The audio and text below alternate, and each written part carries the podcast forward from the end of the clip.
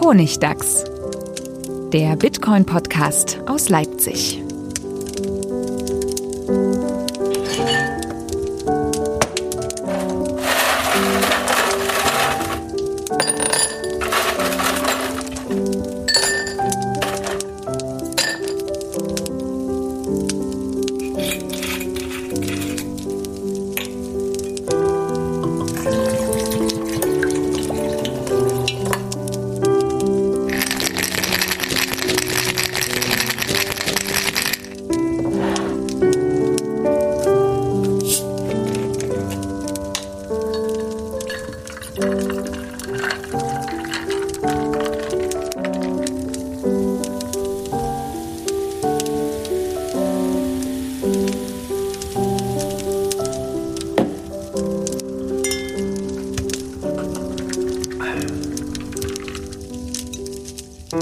Willkommen zum Honigdachs, äh, Folge 81. Wieder zurück aus einer etwas längeren Pause.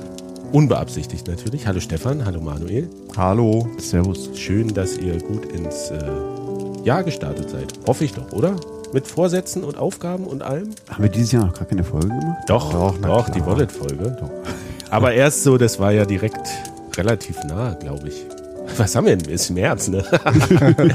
Nein, ich bin so ein bisschen in meiner eigenen Zeit gefangen. Äh, das werden wir noch erklären, dass ich äh, einfach super viel gemacht habe, was man aber nicht gesehen hat in der Zeit. Und äh, ich habe so Vorsätze verfolgt, auch aha, gute des aha. Jahres. Ja, ja.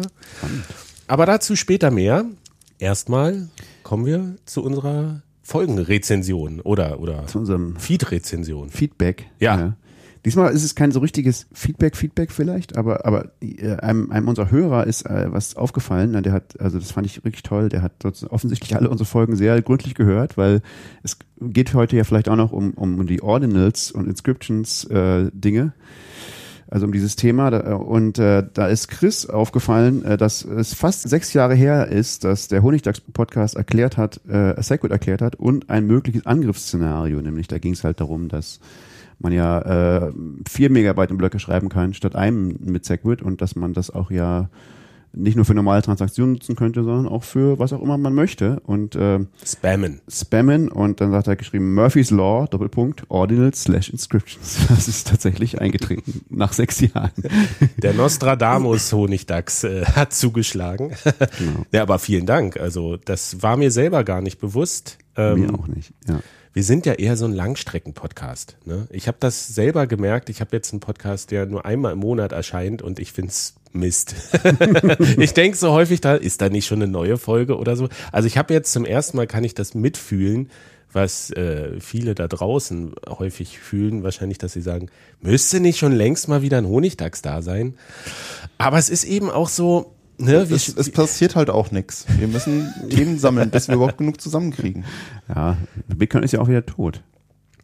Super, super tot. Also mhm. wenn du mit manchen Leuten redest, und ich habe davon einige getroffen, zuletzt, dann ist Bitcoin, also, also muss, muss man gar nicht mehr drüber reden, dass das so out of date ist. Ne? Mhm. Nämlich der neue heiße Scheiß, ich hab's wirklich, ein Professor hat mir das erzählt, der neue heiße Scheiß, ihr hört's hier zum ersten Mal, Blockchain. Wow. Was, ja. ist, was ist das? Das ist halt, klingt ja cool. Better invest all your money now. Yes. Bevor es die, ja, werden wir gleich noch drauf, drauf eingehen. Ne? Es gibt noch Leute, die sind echt, also es war wie eine Zeitreise. Diese Professoren, die sind echt am, am, am Ohr der Zeit. Die wissen richtig, richtig Bescheid. Aber kommen wir erstmal noch zu den organisatorischen Sachen. Ihr könnt was gewinnen und Geil. zwar auf die Schnelle. Ähm, drei Tickets für zwei Veranstaltungen. Wow. Ja, das erste ist die, wie heißt es? Äh, Swiss Bitcoin Conference. Ja, das ist irgendwie im April, nicht? 30. April, glaube ich, oder sowas. Ja, wir werden es wir werden's verlinken. Und überraschenderweise wo? Äh, ich würde sagen in Österreich.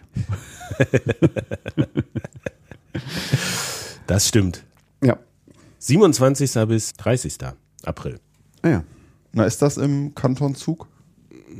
Weiß ich gar nicht genau. Findet's raus. Ja. Schreibt uns, ist diese Veranstaltung es, im Kanton Zug? Es ist ja potenziell interessant für die Leute, die in der Nähe der Schweiz wohnen. würde ich jetzt mal sagen. Ja. Das ist jetzt für uns nicht das Allernächste. Also ich werde nicht hinfahren, höchstwahrscheinlich. Ähm, aber die Organisatoren waren so nett, uns zu fragen, ob wir nicht ein Freiticket verlosen wollen. Und das machen wir an dieser Stelle und äh, verlinken auf das Programm. Mhm. Und was muss man machen, um das Ticket zu bekommen? Schreibt uns, ob diese Veranstaltung im Kanton Zug ist. Und wer als erster die richtige Antwort liefert, Kriegt das Ticket. genau, also hier heißt es schnell sein, tatsächlich. Ja. Ähm, ihr könnt das per Twitter machen oder per E-Mail oder was euch sonst einfällt, aber es muss schnell sein. Also wenn ihr eine Brieftaube habt, die sehr schnell ist, who, who knows? Das finde ich gut, ja. Die erste Brieftaube gewinnt. Das ist endlich mal wieder eine Bitcoin-Only-Konferenz. Das finde ich nett. Von die geht's doch wie Sand am Meer inzwischen, oder? Das ist doch der große Trend jetzt. Ja, Wir haben Naja, die BTC Prag noch im Juni, richtig. die sich anschickt, irgendwie die größte Europas werden zu wollen. Das stimmt, ja. Die BTC 23 oder BTC 23 in Innsbruck soll wieder sein. Auch Bitcoin only. Ja, es gibt auch wieder Miami und so die üblichen großen Dinge. Es gibt bestimmt auch wieder eins in Amsterdam oder so, oder? Wer weiß, aber mal gucken. Ja. Und was in den anderen Nachbarländern, also irgendwie letztes Jahr war ja auch in Belgien was, äh, Surfing Bitcoin Das war. bis und, bestimmt auch dieses Jahr wieder. Da ist, Mal. Ja. und also wir werden da noch drauf eingehen, weltweit ist, ist das ein Megatrend gerade. ja. Keine, keine Rave-Partys mehr, sondern noch Bitcoin-Partys jetzt. Mit Orange Pills. Oh! Möchtest du auf etwas andeuten, Manuel? Orange Parties. Orange-Partys. Ja, Das ist ja der neue Megatrend, habe ich gehört. und zwar wo? In, in the place to be worldwide in Leipzig. Richtig, richtig. Ähm, der ein oder andere mag es vielleicht schon gehört haben. Es gibt das äh, Bitcoin Podcast Summit, äh, ein, ein Arbeitstreffen der deutschsprachigen Bitcoin Podcast. Aber da gibt's doch nur einen, oder? Gibt's, gibt's mehr als einen deutschen Bitcoin-Podcast? Wir haben den anderen eingeladen. Also, also keinen, der seit sechs Jahren schon über Segwit und, und Nostradamus redet. aber, Äh. aber ich war total geflasht. Und du hast gesagt, was, wie viel, da kommen 17 Bitcoin-Podcasts, 17, 17 deutschsprachige Bitcoin-Podcasts? Ja, ja. Das ist ja nicht zu fassen. Das Nicht jeder hat Bitcoin im Namen, aber es ist da also wirklich eigentlich das Who is Who der, Das sind ja quasi alles. Enkel vom Honigdachs-Podcast sozusagen irgendwie, oder? Chall Challenger. Zeitlich gesehen. Genau, und da wird ein Tag, tagsüber wird es Workshops geben, ähm, um bessere Podcasts zu machen, wo also alle davon profitieren F- werden. Friedemann kümmert sich nie- auch noch darum, dass, dass, dass alle anderen Podcasts besser werden, nicht nur unser eigener. Ähm, und abends, und das ist das Schöne, wird es eben eine, eine Orange Party geben mit einem großen Mega Mashup Live Podcast mit 17 Podcasts auf der Bühne.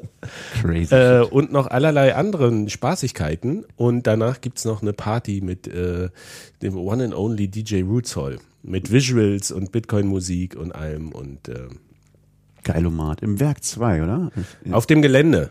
Äh, ja. Es ist im Süden von Leipzig, genau, Halle 5 nennt sich das. Die Tickets sind ausverkauft ne, für diese Abendsveranstaltung. Ja, klar. Da gab's nur eine Handvoll, ah, zwei Handvoll, drei Handvoll, aber die waren weg wie warme Semmeln. Und Obwohl aber die in- ein Bitcoin pro Ticket gekostet haben. Schön wär's. Aber jeder teilnehmende Podcast darf halt zwei Tickets noch, Freitickets verlosen. Also auf die Gästeliste schreiben. So auch wir. Und äh, wir haben uns da ein schönes Prozedere überlegt, falls ihr noch kein Ticket habt. Und am, was ist denn das? Der 18.3., das ist jetzt auch schon bald. Ne? Nächste Woche. Nächste Woche Samstag, wenn ihr da in der Nähe von Leipzig seid, kommt rum. Ab äh, 19.30 Uhr ist Einlass, 20 Uhr geht's los und ihr könnt jetzt noch zweimal ein Ticket gewinnen, indem ihr Folgendes macht. Ich habe schon wieder vergessen. Ich auch. Was hatten wir denn gesagt? Aber wir können uns kollektiv dran erinnern. Es ging darum, wir wollten gerne, wie ihr gehört habt, seit einiger Zeit äh, zitieren wir ja immer Rezensionen ja, am ja. Anfang der Folge. Richtig. Und schreibt doch mal eine ehrliche Rezension über den Honigdachs mit dem äh, Hashtag noch Orange Party hinten dran, dann wissen wir, dass das dazugehört und die besten Rezensionen werden vorgelesen und gewinnen Und gewinnen ein Ticket. ein Ticket. Richtig, dann ja, wir wollen ja, also wir wollen ja, dass, dass Newbies, die den Podcast vielleicht noch nicht hören, von euch so, äh, so einen Geschmack kriegen, was sie erwarten, was sich erwartet. So, so rum. wie man diese Anarchie am besten in Worte fasst. Dieses Überraschungsei. Richtig. Aber vielleicht äh, passt, also falls ihr Nazis seid, ähm, macht's vielleicht nicht, weil also ihr könnt das schon machen, die Rezension und so, alles gut, lesen wir auch vor, aber, aber ob ihr wirklich nach Konnewitz kommen wollt, weiß ich nicht. Schwieriges Pflaster, ja. Ja. Es hat sich übrigens zufällig ergeben, dass das da ist, aber so ist es halt. Ne? No? Ja. Ansonsten, ja, freuen wir uns auf alle, die ein Ticket gekauft haben, tatsächlich bei der Veranstaltung. Äh, das wird ein sehr lustiges Event. Davon bin ich überzeugt. Oh ja, und der berühmte DJ Rutzal, der ist immer gut. Das, ähm, Ja, allein wegen, wegen dem lohnt sich, lohnt sich das zu kommen. das wird ganz großartig. Da. Okay, äh, eine kleine organisatorische Sache äh, wollte ich noch sagen, ne, um auch mir persönlich den Druck noch ein bisschen zu erhöhen. Du hast ja nicht genug zu tun irgendwie, ne? Nee, nee, ich habe auch am Anfang des Jahres habe ich so gesagt, ich mache erstmal nichts. Und dann und dann hat das leider nicht lange gehalten. Das war ich wollte ich wollte so ich starte ruhig ins Jahr ein bisschen ein paar Videospiele spielen, Bücher lesen, viel sowas, irgendwie mal nichts machen und jetzt ähm, habe ich mir ein Riesenprojekt aufgehalst. Der ein oder andere weiß, ich hatte mal einen Blog namens The Correspondent. und zwar habe ich den vor neun Jahren mittlerweile schon ins Leben gerufen und da ist auch dieser Podcast ja gehostet. Und letztes Jahr gab es so einen, so einen automatischen Brief, der kam, ja, du hast hier Google Fonts nicht lokal eingebunden, ich will Schmerzensgeld. da habe ich gesagt, hier äh, in freundlich, verpiss dich und habe den Blog aber offline genommen und dachte so, boah, ey, diesen Stress muss ich mir jetzt nicht geben. Ähm, ist, ist es das wert? Und ich habe lange überlegt, ob ich sage, ich, ich reaktiviere diese Seite nochmal, denn ich hatte so eine Vorstellung davon, was das bedeutet an Aufwand. Und scheinbar hat's mich aber jetzt gejuckt. Äh, ich weiß gar nicht mehr, wie es dazu gekommen ist, aber ich seit mehreren Wochen sitze ich da dran, diese Seite neu zu machen, denn heute einen Blog aufzusetzen, ist echt nicht mehr das, was es war, vor zehn Jahren einen Blog aufzusetzen. Fängst du den komplett von vorne an oder tauschst du einfach nur die Fonds aus? Na, das Problem ist, WordPress hat eine ganz neue Infrastruktur gebaut darunter, dass du quasi die, so ein Page-Builder, dass du die quasi selber gestalten kannst, diese Seite und nicht mehr alles äh, codetechnisch gelöst werden muss. Und jetzt sitze ich da und baue die Seite quasi als, als Grafikdesigner, ne, mit Blöcken schiebe ich mir die so Du machst zusammen. Webdesign selber. Ich mache jetzt das Webdesign selber, gleichzeitig aber auch muss ich diese Codestruktur im Hintergrund verstehen, muss die Inhalte erstellen und auch Bilder raussuchen und alles. Und, und SEO machen. ja, das ist so, du baust erstmal diese Webseite komplett neu, Konzeption für Menschen und danach musst du sie nochmal für Roboter bauen. Und dann merkst du wieder, dass das, was du dir für Menschen ausgedacht hast, nicht für die Roboter funktioniert und musst wieder alles umbauen. Und das ist wirklich, also, ähm, und alles kostet Geld. Entweder machst du es selber, dann kostet es Arbeit, oder, oder du kaufst dir all die Services, ne, Sicherheitsplugins, irgendwie Plugins, die Bilder minimieren und, und klein machen. Und am Ende läufst du sowieso Gefahr, dass du wieder abgemahnt wirst, weil du dir einen Cookie-Banner gemacht hast, was vielleicht entweder nicht hundertprozentig korrekt ist, oder das Cookie-Banner taucht so auf, dass nicht mehr mit einem Klick möglich ist, auf deiner Webseite aufs Impressum zu kommen. Das ist auch wieder nicht rechtens. Also du bist nur, die Fettnäpfchen werden auf dich zugeworfen, alles. Ihr glaubt, Bitcoin wäre kompliziert, versucht meine Webseite zu hosten. Ja, und ich kann total verstehen, warum das keiner mehr macht und alle so Newsletter jetzt nur noch rausschicken über zentralisierte Anbieter und äh, äh, nur noch auf Twitter oder sowas rumhängen und sich diesen ganzen Stress nicht antun. Aber ich habe eben gemerkt, äh, mir fehlt das. Also mir fehlt A, mein Archiv, weil ich habe ja da äh, fast tausend Beiträge geschrieben über die Jahre und wie ich rausgefunden habe, auch sechseinhalbtausend Links gesetzt nach außen, wovon viele mittlerweile auch tot sind, muss man sagen. Aber ähm, mir fehlt das auch selber, so eine Seite, die weiß ich nicht, das schreibt, was ich gerne lesen würde. So. Das ist einfach gesagt, aber es gibt so, das ist ja auch ein bisschen das Thema dieser Folge, Bitcoin-Aktivismus und Anti-Bitcoin-Aktivismus. Und es gibt sehr viele Bitcoin-Aktivismus-Seiten da draußen, aber mir fehlt irgendwie so eine halbwegs neutrale Seite, die so ein bisschen versucht, Pro und Contra vielleicht auch gegen, gegeneinander abzuwägen, die kritisch und konstruktiv ist, beides. Also ich hatte auch wieder, habe ich nochmal das Feedback bekommen zu dieser kontroversen Folge, die wir gemacht haben, Nazis und Idioten, mit dem, mit dem äh, Spruch, ja, äh, also am meisten enttäuscht, einer von uns hat sich da so geäußert, so, wo ich dachte, Moment, das Wer ist ist, denn einer von wem? ja, nee, Moment, also scheinbar ist ein falscher Eindruck entstanden, zumindest bei mir, was ich hier mache, dass die Leute denken, ich bin ein Bitcoin-Aktivist. So, ich bin kein Bitcoin-Aktivist und ich glaube, das ist halt wichtig zu unterscheiden.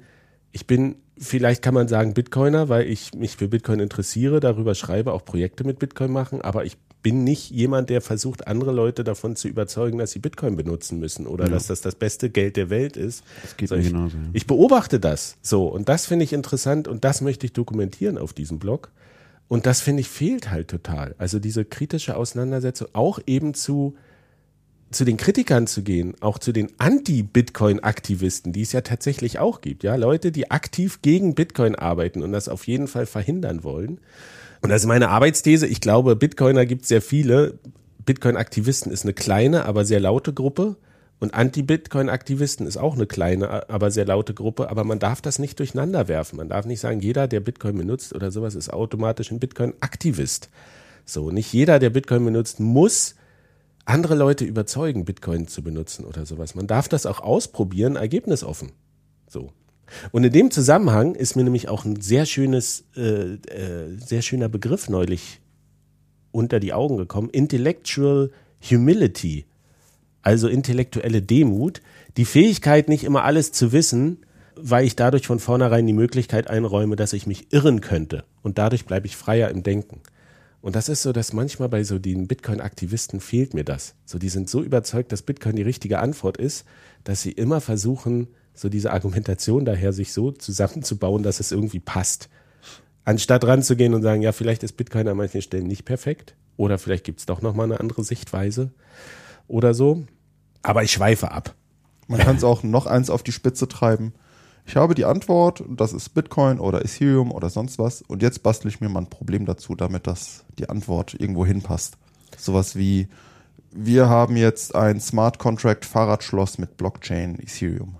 Oder wir haben jetzt Ordinals.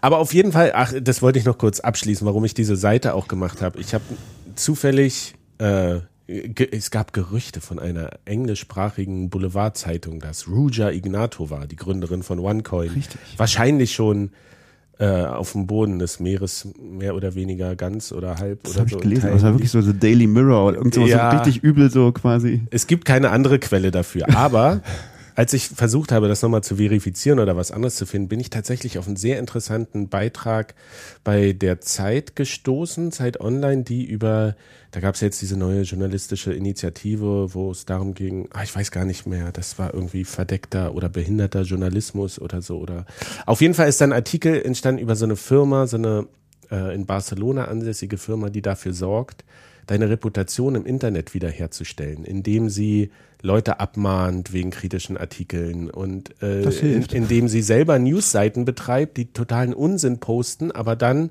sich gut vernetzen oder gute gute äh, Page äh, Link Juice und sowas, ja SEO habe ich jetzt auch viel damit zu tun gehabt, also die dann gutes Ranking oder eine, eine Dominanz aufgebaut haben. Und dann kommt so ein völlig positiver Artikel über irgendwelche Scammer oder vermeintliche Scammer und dadurch werden halt die, die gesamte negative Berichterstattung wird halt verdrängt auf Seite 2 in Google. Ne? Und damit wird das, und das Beispiel bei denen war eben auch aus Südtirol drei Brüder, die mit OneCoin sehr viel Geld gemacht haben und da gerade in Abwesenheit vor Gericht stehen und auf die du auf einmal findest du keine negativen Berichte mehr darüber. Und durch so ein Leak ist halt bekannt geworden, dass sie auch diese Firma da in den in, in äh, Barcelona benutzt haben, um sich halt reinzuwaschen, den Ruf im, im, im Internet. Und das machen halt Politiker, das machen äh, Scammer, das machen die verschiedensten Firmen und Unternehmen. Und ich glaube, deswegen ist es auch wichtig zu sagen, ich habe ja auch kritisch Bericht erstattet über, über OneCoin und habe ja auch diese Abmahnungen bekommen und mich da zur Wehr gesetzt. Und jetzt wäre der Blog offline. Und ich denke aber, es ist wichtig, halt eine Seite zu haben, wo man die wieder online ist. So. Das ist so eine gewisse Überzeugung, weswegen ich mir diesen ganzen Ärger doch nochmal antue, da eine Website ins Netz zu stellen. Na dann, los. Ja, äh, in zwei Wochen Ah, ist sie fertig. Nee, es ist wirklich Datenschutzerklärung und sowas. Das muss dann, die letzten 20 Prozent sind immer die, die kritischsten. Das nochmal. Aber ihr könnt bald mal wieder auf die Seite gucken. Da wird was passieren. Und da findet ihr auch den Honigdachs wieder schöner präsentiert und vielleicht auch bald mal mit neuen Wie heißt diese Seite? Ich hab's schon wieder vergessen. Äh, weiß ich auch nicht. Coinspondent.de. So, anderer Punkt, eine Buchbesprechung. Ich habe es ja schon gesagt. Also ich du hast doch noch ein Buch gelesen. ich habe auch Bücher gelesen, ja. Ich lese jetzt sehr viel in letzter Zeit und es tut mir auch gut und vor allen Dingen nicht Bitcoin-Bücher und nicht Bücher über Geld. Explizit. Wow. Aber das Thema taucht häufiger auf und das ist quasi noch so ein, so ein Erbe von dem Magic Future Money Projekt, dass ich mir Zukunftsliteratur angucke und äh, mich frage, was da, welche Konzepte über Geld oder welche Möglichkeiten da entstehen. Und da tut sich auch einiges. Und da gab es ein Buch, was ich auch auf dem Blog besprochen hatte, äh, Red Moon von Kim Stanley Robinson. War nicht so dolle, ehrlich gesagt. Aber da tauchte so eine, am Rande so eine, äh, ähm, wie hieß sie, Carbon Coin Kryptowährung auf. Und dieser Kim Stanley Robinson hat 2020 ein Buch veröffentlicht, The Ministry of the Future, äh, das Ministerium für die Zukunft. Ihr guckt beide so, als hättet ihr es nicht gelesen und nicht davon gehört. Der Aufkleber sagt, Barack Obama sagt, eines der wichtigsten Bücher der, der Zeit. und Weiß er das? und unter, also unterm Strich, es ist ein durchwachsenes Buch, wirklich. Die, die Prämisse ist ganz interessant, weil es startet mit so, mit einer Hitzewelle in Indien, wo die Feuchtkugeltemperatur weit über 35 Grad steigt. Feuchtkugeltemperatur, das ist das, wenn man die, die Temperatur mit der Luftfeuchtigkeit kombiniert. Und eine Feuchtkugeltemperatur von 35 Grad ist tödlich für die Men- Menschen nach kurzer Zeit. 35 ist schon tödlich. Weil der, Wiener- der Körper nicht mehr runterkühlen kann. Du kannst äh, Grenzkühl, Kühlgrenze, Verdunstungs... Ah, es gibt noch so einen anderen Begriff. Ähm, bei 100% Luftfeuchtigkeit und 35 Grad hast du diese 35 Grad äh, Weil man dann nicht mehr effektiv schwitzen kann. Genau, wenn die Luft ist. Feuchtigkeit niedriger ist, dann kann halt was verdunsten, dann kannst du runterkühlen nochmal Mhm. auf 20 Grad oder sowas. In den meisten Regionen ist das kein Problem, aber das ist ganz interessant. 2020 hat er das veröffentlicht über so eine Hitzewelle, wo halt mehrere Millionen Menschen in Indien einfach durchgegart werden, dann am Ende auch in irgendeinem See liegen, weil sie denken, sie können sich noch runterkühlen und da alle durchschmoren. Und halt letztes Jahr gab es ja diese krasse Hitzewelle in Indien, wo wirklich 50 Grad oder sowas über, über eine längere Zeit geherrscht hat. Also es ist so ein bisschen aktuell, das Buch. Es geht so darum, kann man die Welt nochmal retten? Klima, äh, Cli Climate Fiction oder sowas heißt das, heißt das Genre. So, äh, am Ende schaffen sie es. In dem Buch ist die Wege dahin so ein bisschen, die Geschichte ist nicht sonderlich gut und die Wege sind so ein bisschen, weiß ich auch nicht. Also zum Beispiel am Ende sind 200, nur noch zwei Milliarden Menschen da. Und man fragt sich so, warte mal, wo sind die anderen eigentlich geblieben? Was ist mit denen genau passiert? Sind die einfach nicht geboren worden oder sind die doch ausgestorben, weil es so inhabitable Zonen auf der Welt ist egal. Aber das Interessante ist, geschafft wurde die Lösung mit einer Kryptowährung, den Carbon Coins. Und das Konzept, es ist schon ganz interessant, aber ich wollte es zumindest mal vorstellen, was so, was so hat experimentiert es wird. Blockchain? Ja, auch. Also irgendwie hat's Blockchain und der Kim Stanley Robinson ignoriert auch komplett, dass es sowas wie Bitcoin gibt. Ja, das ist alles, alles gescheitert oder sowas. Aber die Carbon Coins werden nämlich dann herausgegeben von den mächtigsten Zentralbanken der Welt. Aber trotzdem mit Blockchain. Ja, ja. Ja. Und das Wichtige ist auch, weil es ist dann überall nachvollziehbar, wer welches Geld wo besitzt. Also komplette Transparenz. Deswegen gibt's kein, keine, keine äh, Sekundärmärkte mehr, wo in Uhren oder Immobilien irgendwas gehandelt wird. Ne, Du kannst die Leute sanktionieren, wenn sie nicht ordentlich handeln. Was so ein bisschen, oh, hat er sich so schön zurechtgebogen, dass das, dass das Das ist funktioniert. eigentlich eine gute Idee. Und die, What could go wrong? die Quintessenz ist auch, ja, eigentlich so die Schatten, die, die Schattenregierung der Welt sind sowieso die Zentralbanken. Ne? Wenn die das machen, dann, dann können die die Welt retten. Wenn sie es nicht machen, dann Und machen sie es nicht. so. Oder will er sagen? Oder? Ja, ist ja gut, dass man so einen Hebel hat. Man muss sie nur überzeugen, irgendwie mit schicken Konferenzen und sich dann ein bisschen auf die Schulter klopfen. Das Interessante ist halt, der Wert dieser Carbon Coins soll daraus entstehen, dass man eben sagt, wir bürgen damit, dafür quasi mit der gesamten Wirtschaftsleistung oder die, alle Zentralbanken werfen ihr Gewicht in die Waagschale und sagen, in der Zukunft kriegst du dafür so und so viel Geld oder hat das so und so viel Wert, aber die Zukunft muss halt existieren.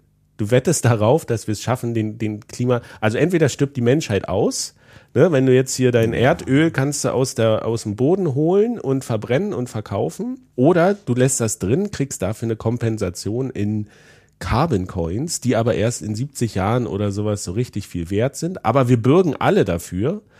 Und das wird so gemacht, ja, das ist dann knapp und dann wirst du richtig reich. Aber erst in der Zukunft. Ne? Du musst dich so drauf einlassen zu sagen, ich, ich, ich wette auf das Fortbestehen der Menschheit. So, das mit einem finanziellen Anreiz zu verknüpfen. Finde ich, ist, ist ein interessantes Ja, ja Gedankenexperiment. Belletristik. Da, da kann man ja alles machen.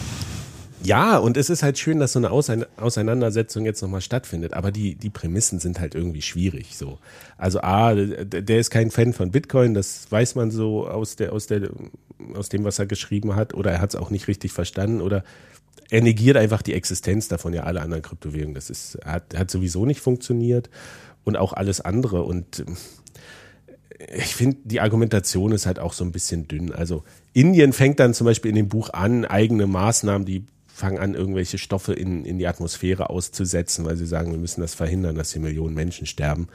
Ähm, und dann sind auf einmal alle in Alarm, ja, wir müssen noch gemeinsam handeln und sowas. Und äh, es ist, also man kann das Buch lesen, es hat so seine Längen, die 700 Seiten. Aber wer sich mal für so eine Carbon Coin Theorie interessiert, das ist wahrscheinlich das, wo das am meisten ausgeführt wurde bisher. Und da ist das, was mich auch interess äh, was ich interessant fand, ähm, er, er schafft einen neuen Begriff. Er hat immer so zwischen, zwischen Kapitel, wo auch Feuchtkugeltemperatur und sowas erklärt wird. Ein Begriff ist Monokausotaxophilie. Gibt's auch sonst, ich habe versucht, das zu googeln, aber er beschreibt das als die Liebe zu einer einzelnen Idee, die alles erklärt. Eine der, einer der am häufigsten auftretenden menschlichen Denkfehler. Da muss es doch ein populäreres Wort für geben. Nee, aber ich dachte so, die Liebe zu einer Idee, die alles erklärt, das ist auch das. Das kommt mir auch bekannt vor. so das- würde ich im Bitcoin-Kreis auch viele, vielleicht sind ein bisschen von dieser Monokau Monokausotaxophilie vielleicht leicht betroffen. Würde ich, würde ich, küchenpsychologisch würde ich das diagnostizieren bei dem einen oder anderen. So, das Bitcoin fixes everything, könnte man auch sagen. Oder welcher Coin auch immer. Ja, ja, ja, ja. Oder Ähm, Blockchain. Genau. Und dann, bevor wir zu unserem großen Hauptthema, nämlich den, de- dem technischen Thema, den Ordinals kommen, geht mein Monolog noch ein bisschen weiter. Nein, weil dieser, das, ich, ich reite ja jetzt ein bisschen rum auf diesen, diesen Bitcoin-Aktivismus und warum ich das vielleicht auch eher kritisch sehe. Aber ich war tatsächlich auch im Sinne von dem, sich, sich offen zu halten und äh, die Möglichkeit, dass man sich irrt oder was falsch verstanden hat, in Betracht zu ziehen, war ich am letzten Wochenende an der Uni Potsdam, wo es nämlich eine, wie ich fand, interessante Konferenz gab, digitales Geld zur Zukunft der Geld- und Währungsverfassung. Ähm, inter, interdisziplinäre Rechtsfragen wurden da geklärt. Rechtsfahrt. Ja, das war sehr juralastig.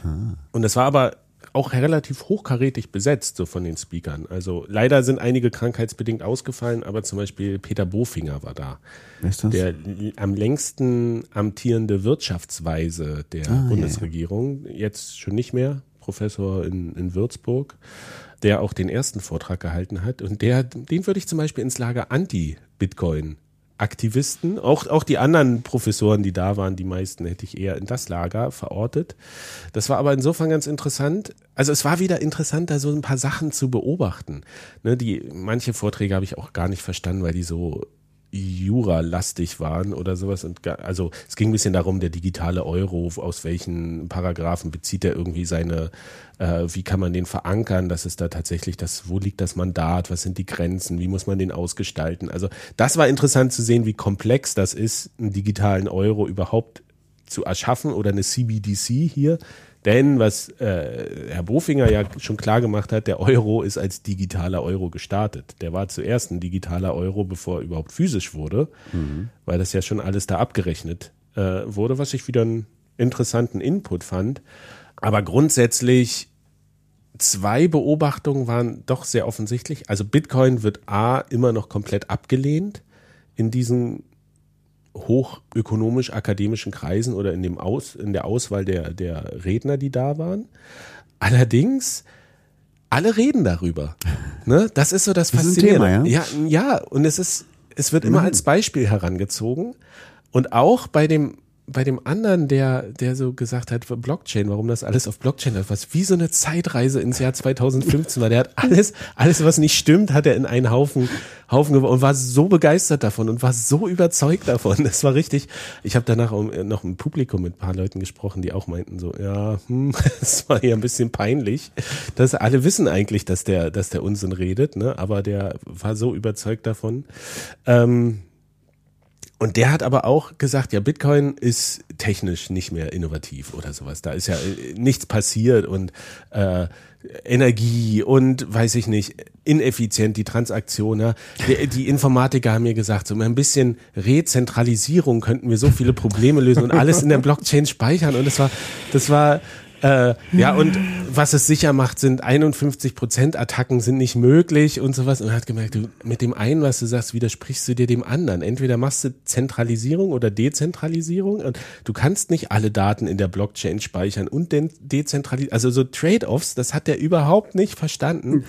Und aber das Interessante war, als er dann erklären wollte, wie denn das Blockchain funktioniert, hat er nicht irgendein fancy, modernes Blockchain-Scheme genommen oder sowas. Er hat angefangen mit, ja, bei Bitcoin wird das so gemacht. Ne? Weil was ist die einzige Blockchain, die tatsächlich funktioniert, die nicht von einer 51% Attacke angegriffen wurde, erfolgreich bisher, die nicht zurückgesetzt wurde durch einen Mehrheitsbeschluss oder sowas. Am Ende, wenn Sie, wenn Sie erklären wollen, wie das funktioniert, dann landen Sie immer bei Bitcoin. Aber gleichzeitig sind Sie die Leute, die sagen, ja, aber Bitcoin funktioniert auf gar keinen Fall. Und das ist, das, das hat keine Zukunft. Und das war eben auch das Interessante. Ich habe den, äh, weil relativ wenig Leute im Publikum waren, war, war das ganz schön, da konnte ich dem Herrn Bofinger auch eine, eine Rückfrage stellen und habe auch so gesagt, ja, Sie haben ja hier Bitcoin relativ kritisch erklärt. Es waren auch so faktische Fehler drin, ne? dieses Bitcoin kann nur drei Transaktionen pro Sekunde oder sieben Transaktionen. Und die Economist war natürlich hm. zitiert, der Energieverbrauch und Der sowas. alte Akademiker die Economist, den man ohne Probleme zitieren kann. Ja, ja, solche Sachen. Oder noch nie irgendwo was veröffentlicht hat. Und da habe ich ihn auch gefragt, na ja, ist ja jetzt Bitcoin ist seit Jahren in der Kritik. Ne? Es wird hier immer gesagt, das kann nicht funktionieren. Die Top-Ökonomen sagen, das ist kein Geld, das funktioniert nicht, das ist eine Blase, Spekulation. Aber wir sehen, ne, es gibt physische Geschäfte, die nehmen das. Es gibt über 100 Millionen Nutzer. Es gibt, es gibt Staaten, die akzeptieren mittlerweile Bitcoin als offizielle Währung. Ich habe mir gefragt, was denn so all diese Vorhersagen warum Bitcoin nicht funktionieren kann, wurden über die Jahre dann von Bitcoin immer widerlegt. So und man denkt sich halt immer neue aus, warum es nicht funktionieren kann. Ich habe mich gefragt, was denn welches Kriterium Bitcoin erfüllen muss, damit er sagen würde, es ist tatsächlich ein Geld. So, wir, wir haben uns vielleicht geirrt, wir müssen darüber nachdenken oder unsere Kategorien anpassen.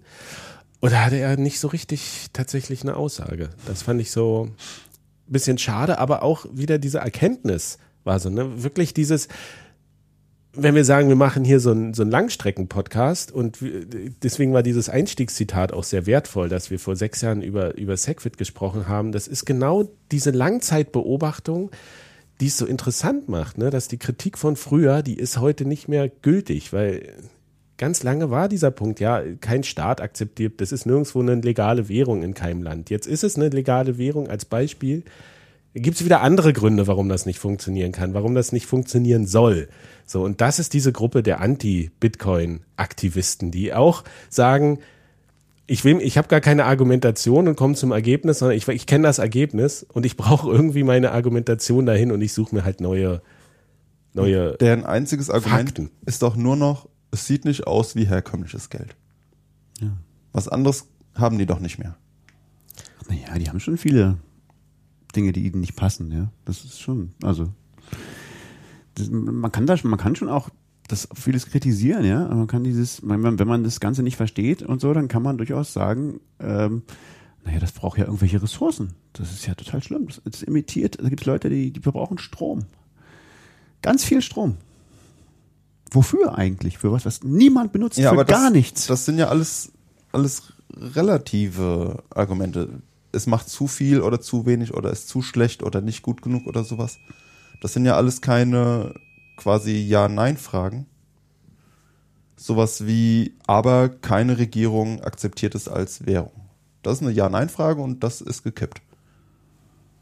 Ich bin mir, ja, also du kannst, du kannst halt zu den Schlüssen kommen, wenn du halt auch nicht tief genug drin bist. So, äh, ich, ich werde ihm auch nochmal eine Mail schreiben und nochmal auf seine Folie verweisen mit diesen Transaktionen, so dass, dass einfach gewisse Fakten hat er, hat er nicht richtig verstanden oder sowas und dadurch zieht man dann halt auch falsche Schlüsse.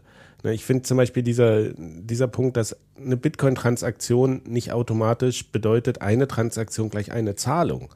Das mhm. wird aber häufig so, ich kann das nachvollziehen, warum man sagt, hier Visa-Transaktion, Bitcoin-Transaktion. Ne? Das sind andere, andere Zahlen, ja, aber dass eine Bitcoin-Transaktion sehr viel mehr Zahlung schon on-chain beinhalten kann als eine einzige, plus eben auch noch als Protokoll ja sowas wie ein Lightning-Channel ermöglichen kann, der wiederum noch mehr Zahlungen abwickeln kann, die quasi dieser Bitcoin-Transaktion zuzuordnen sind. Und dass du dann eben zu dem Schluss kommst, dass Bitcoin nicht effizient ist, weil 10.000 bei Visa und 7 bei Bitcoin ist, ist irgendwie nachvollziehbar, aber man steckt halt nicht tief genug drin an der Stelle.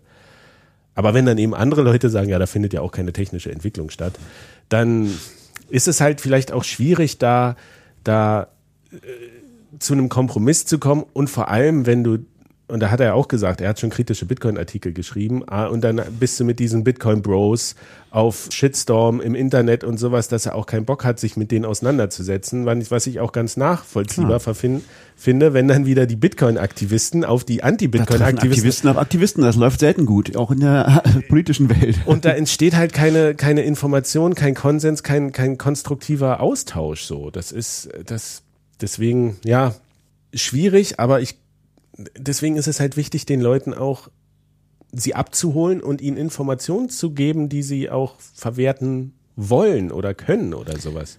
Ja. Wenn sie nicht wollen, dann wollen sie nicht. Ja, da kann man nichts machen. Die, die, Gerade diese Zielgruppe, die du da jetzt äh, skizziert hast, also so diese klassischen Wirtschaftswissenschaftler, die auch sehr einflussreich selbst sind, also die so solche so krassen Positionen hatten und so, das sind, glaube ich, die allerletzten, die sich damit auch ernsthaft, glaube ich, beschäftigen werden. So, das, das ist ja schon immer, also das, mich, bei denen fällt mir immer dieser Spruch ein, so, dass das nicht, nicht sein, nicht sein kann, was nicht sein darf. So, das ist einfach, mhm. das passt einfach nicht. Das ist in ihre Welt. Ihre ganze Welt hätte keinen Wert mehr, wenn Bitcoin funktionieren würde. Dann, dann war alles, was sie jemals gelernt haben und was sie immer gelehrt haben, woher ihr ganzer Einfluss kommt, ist dann irgendwie falsch. Und deswegen kann das gar nicht sein. Und deswegen suchen die halt nur nach irgendwelchen Begründungen, warum das einfach nicht sein kann.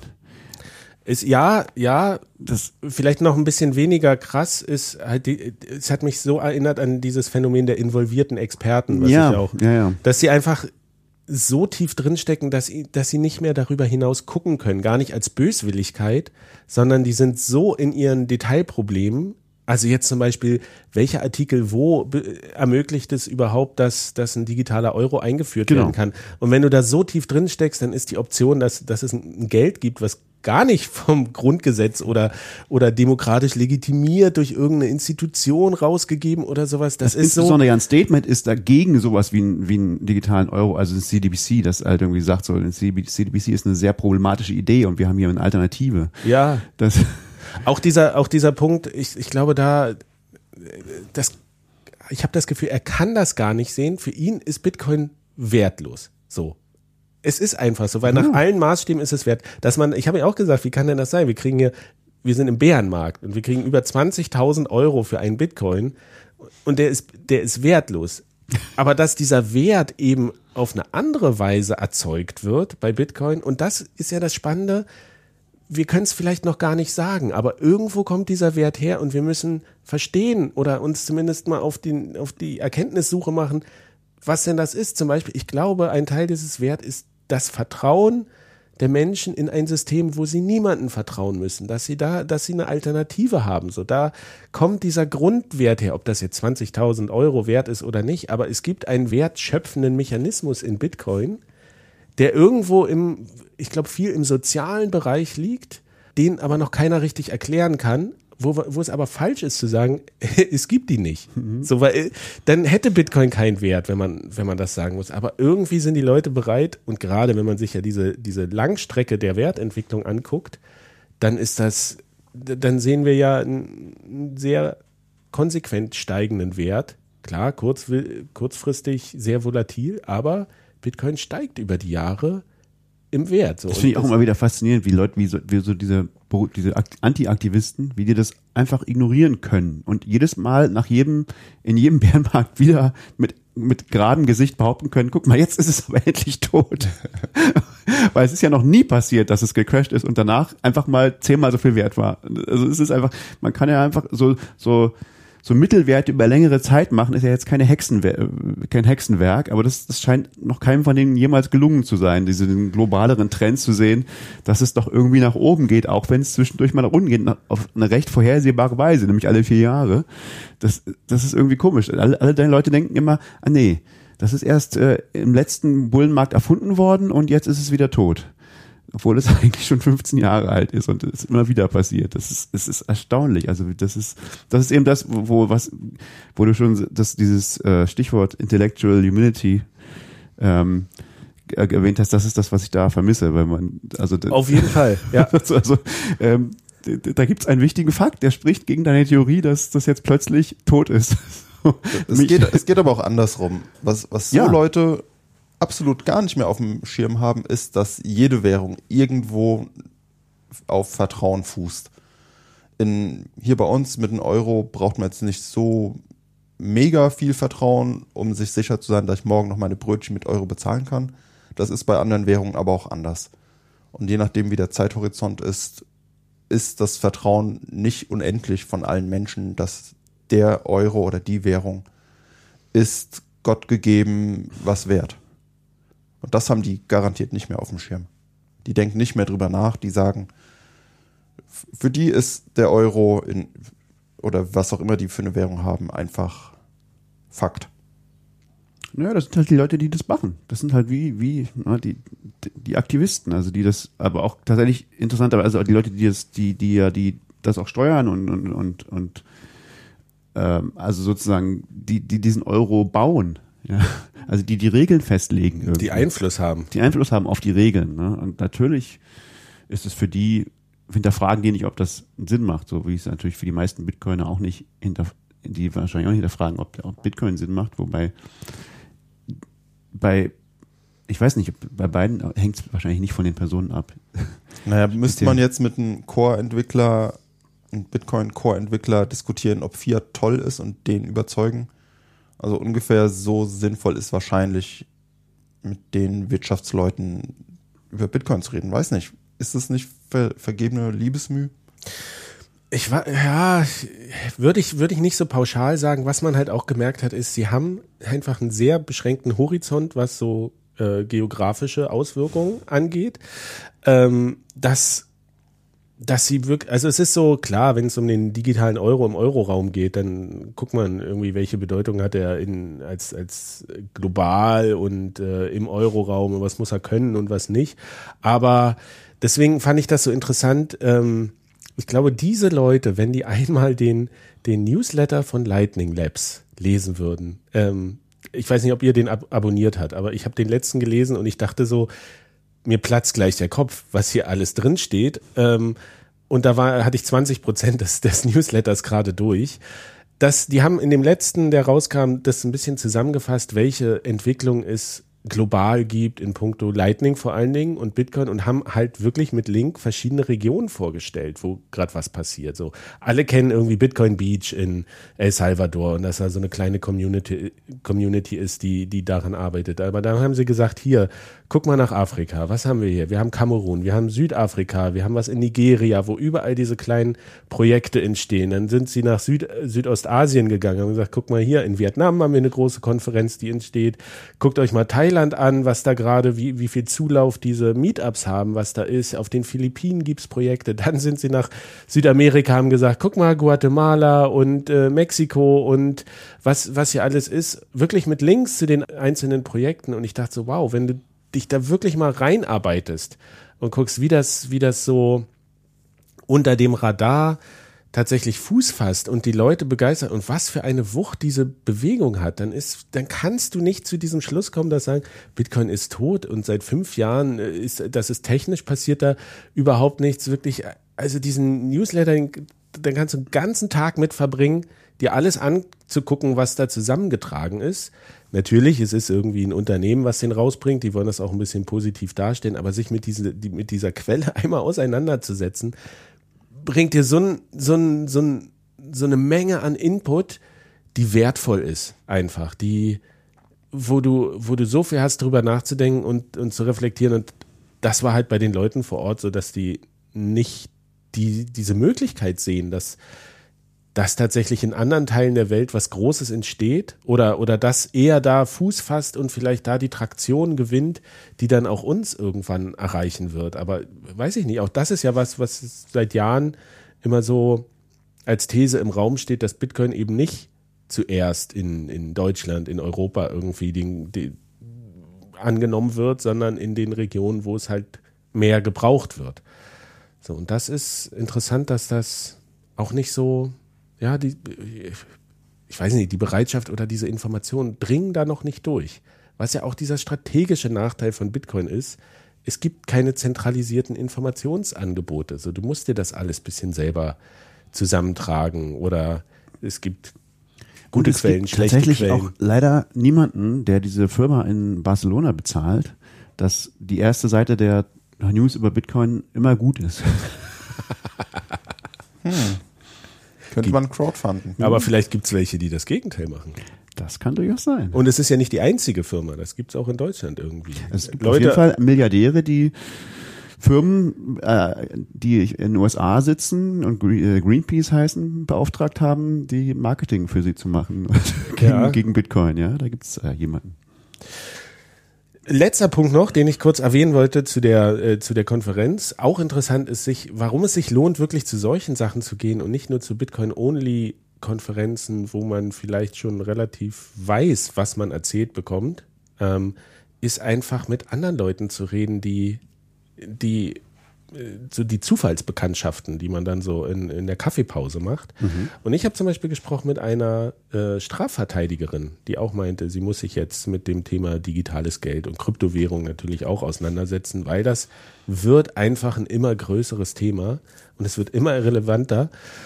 Und das Interessante, was sie aber gesagt hat, ist so, es ist in der, der, der deutsche Justizbetrieb, die Gerichte, da ist Digitales, also das weiß man ja sowieso, dass das äh, die Digitalisierung da noch nicht so weit fortgeschritten ist, aber auch diese Bereitschaft, sich damit auseinanderzusetzen, sie ist da, sie, sie macht das, sie war jung und sie war interessiert irgendwie, weil sie weiß halt, das ist ein Thema, was kommt und immer wichtiger wird, aber sie meint, es gibt halt Richter, die schreiben ihre Urteile noch mit Hand. So, das ist der Stand der deutschen Justiz, in dem Krypto äh, Sachen immer relevanter werden und äh, das fand ich halt auch interessante Erkenntnis, war mir so ein, also ich habe es befürchtet, aber ich hatte es noch nicht so gehört. Ähm, und als letzter Tipp da nur vielleicht noch mal ein Podcast, den ich neulich gehört habe bei äh, Payment und Banking. Da haben sie nämlich mit einer Oberstaatsanwältin aus Hessen gesprochen, die erklärt, wie sie wie sie vorgehen mit dem ganzen äh, Assets, Kryptoassets, die sie zum Beispiel beschlagnahmen. Äh, es ist eine ganz interessante Folge, so eine halbe Stunde. Und was ich da gelernt habe, war unter anderem, dass sie ein Prinzip entwickeln mussten, wie sie gefleckte Assets, die halt von Börsen zum Beispiel als gestohlene Funds oder sowas gemeldet sind und die dann nicht mehr angenommen werden. Also A, dieses System, was es gibt, wie sich die großen Börsen austauschen, von welchen Adressen sie zum Beispiel keine NFTs oder keine Ahnung, irgendwelche skurrilen Kryptowährungen nehmen, wie sie die wieder whitelisten können, Ja, klar. damit sie die nämlich notveräußern können. Und auch diese rechtliche Grundlage, darfst du das jetzt halten, dieses Kryptogeld, es könnte ja mehr werden, ne? aber der, auf der anderen Seite ist das jetzt, wenn du Bananen beschlagnahmst, dann musst du die gleich verkaufen. Dass du die, quasi die, äh, sind, ist, sind Kryptowährungen so, wenn die auf Null gehen, wer haftet dann für den Schaden? Und so, diese rechtliche Sichtweise fand ich sehr erfrischend. Also das kann ich nochmal als Querverweis, kann ich empfehlen, diesen Podcast. Gehst du schon, Stefan? Nein, nicht doch. ja, und kann man die wieder whitewashen? Man Ja, wieder? es gibt so, also die hat ein System gefunden, wie sie kommunizieren kann darüber und also interessant war halt auch, sie meine, mit, mit Bitcoin ist das alles irgendwie, das ist so einfach, aber was machst du mit diesen, wenn du irgendwelche skurrilen Hype-Coins beschlagnahmt hast, wie wirst du, wo wirst du die überhaupt los, in was tauschst du die um oder so. Bitcoin ist so etabliert, ne? das kannst du überall verkaufen. Das ist auch aufbewahren ist einfach oder sowas, sichere Aufbewahrung. Aber wenn du da irgendwie wie so ein Hype, So einen neuen heißen Scheiß hast und hast den jetzt beschlagnahmt, was machst du damit? Wie, wie, wie gehst du damit um? Das ist gar nicht so trivial. Was mir übrigens gerade noch einfiel bei dieser ganzen Rechtsgeschichte ist, das auch eine, eine News, über die wir vielleicht mal erwähnen sollten, äh, was auch irgendwie passt dazu, wie, wie, wie äh, hinterher so ähm, die deutsche Administration bei solchen Dingen ist. Der Bundesfinanzhof hat gerade entschieden, dass äh, Bitcoin tatsächlich besteuert werden kann. ähm, das, das hing immer noch so ein bisschen, war immer noch so ein bisschen unklar. Das ist, ist ja irgendwie schon, es gibt ja so, so einige Regelungen, dass was für sich, dass so äh, Gewinne mit Bitcoin sind nach einem Jahr steuerfrei und solche Dinge, aber bis sonst musst du die halt versteuern.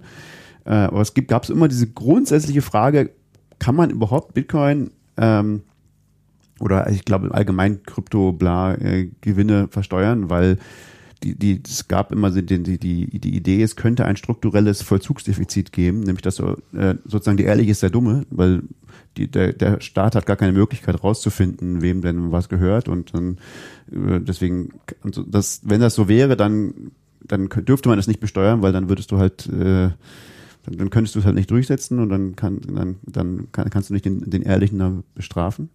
Aber jetzt hat der Bundesfinanzhof festgestellt, das ist nicht so. Und äh, das gilt also alles, äh, man muss alles besteuern. So Aber was soll man denn da versteuern? Ist das nicht alles schon seit Jahren klar?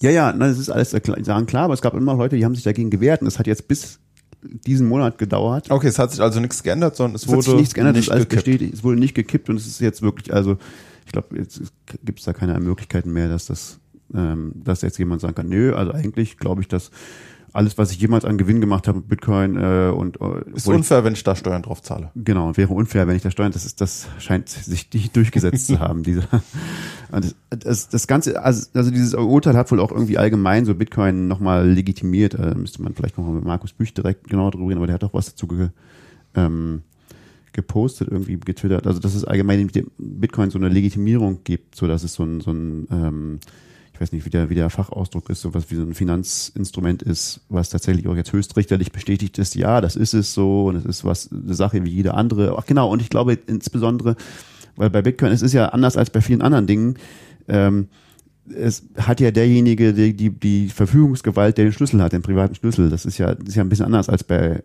anderen Eigentümern sozusagen. Und das haben die sozusagen auch damit bestätigt, dass das, ähm, also sozusagen diesen, diesen Besitz Anspruch oder diesen Besitz oder Eigentums, ähm, Eigentumsbegriff haben die, glaube ich, konkretisiert damit und gesagt, ja, das ist halt so, ja. Also wenn du den privaten Schlüssel hast, dann steht ja auch das Recht dazu. Ähm, und und machen es, also das ist ja zum Beispiel die Frage, ist es denn illegal, jemanden die Bitcoins zu klauen, wenn ich, indem ich seinen privaten Schlüssel nehme und das die dann überweise? Das ist ja nicht so klar, weil das ist ja nicht, nicht Eigentum in dem eigentlichen Sinne, wie man es so kennt.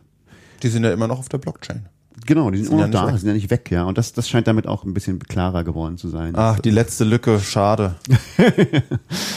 ähm, Aber das Wichtige ist doch, diese Jahresfrist bleibt bestehen, ne? Ja, ja, es hat sich also nichts geändert. Also es ist alles so, wie man es bis jetzt gedacht hat. Sozusagen. Die Rechtspraxis wurde quasi bestätigt. Das könnte man sagen mit diesem Urteil. Das, was bisher angewendet genau. wird, Genau, also dass, dass, dass da keine, keine Bedenken sozusagen ganz grundsätzliche beherrschen. Es kann natürlich immer noch sein, jetzt, dass jetzt, was weiß ich, die Regierung, also das, das, das neues Gesetz äh, gemacht wird und gesagt wird, ja, das ist unfair, dass dieses äh, diese, diese Jahresfrist da, und die geht zwar Bitcoin, aber nicht bei Aktien oder so, das ist ja auch ein bisschen komisch, das kann ja natürlich sein, aber es ist erstmal jetzt rechtlich, spricht nichts dagegen, dass es so ist, wie es ist im Moment. Also zahlt brav weiter eure Steuern. Oder haltet ihr die Bitcoins einfach ein Jahr. Wisst auf jeden Fall, was ihr macht. okay, genau. aber ist ja auch ein Zeichen, dass es doch, ähm, also nee, jetzt nicht im, im, im administrativen Apparat schon auch eine es gibt Stellen, die setzen sich gut mit digitalen Themen und auch mit Kryptowährungen auseinander und wissen, worüber sie reden. Sehr langfristig, sagen wir mal so, aber für die ist Bitcoin jedenfalls noch nicht tot, sondern jetzt gibt es das. Naja, wenn jemand vor Gericht geht, dann muss das Gericht sich halt damit beschäftigen. Genau, sorry. Das, richtig. Das stimmt. So, lass uns noch mal über die angekündigten Ordinals reden. Und Inscriptions. Ordinals und Inscriptions, ja. Ist das, also ich habe davon gehört, ich habe das, wie gesagt, nur mit so mit einem Ohr verfolgt, weil ich mit anderen Themen gerade beschäftigt bin, vor allen Dingen so eine Website zu bauen. Und ich dachte immer, alles, was ich gesehen habe, ja, es erzeugt irgendwie Streit, weil so der Blockspace, alle kämpfen dafür, Viel möglichst Aufregung. effizient den Spox, äh, Blockspace zu nutzen und jetzt kommt wieder was, die einfach Sachen da reinschreiben äh, den, den zu-Spam, sagen die einen, die anderen sagen, ja, wir machen hier halt eine Funktion, die, die möglich ist. Also warum sollte, lass das doch den Markt regeln mit Fees und sowas. Und ich dachte die ganze Zeit so, puh, ist das so ein Sturm im Wasserglas? Also so richtig meine, meine Relevanz, meine persönliche Relevanzgrenze wurde nicht erreicht, dass ich gesagt habe, ich muss mich damit jetzt selber intensiv beschäftigen. Ich verpasse hier einen ganz großen Trend.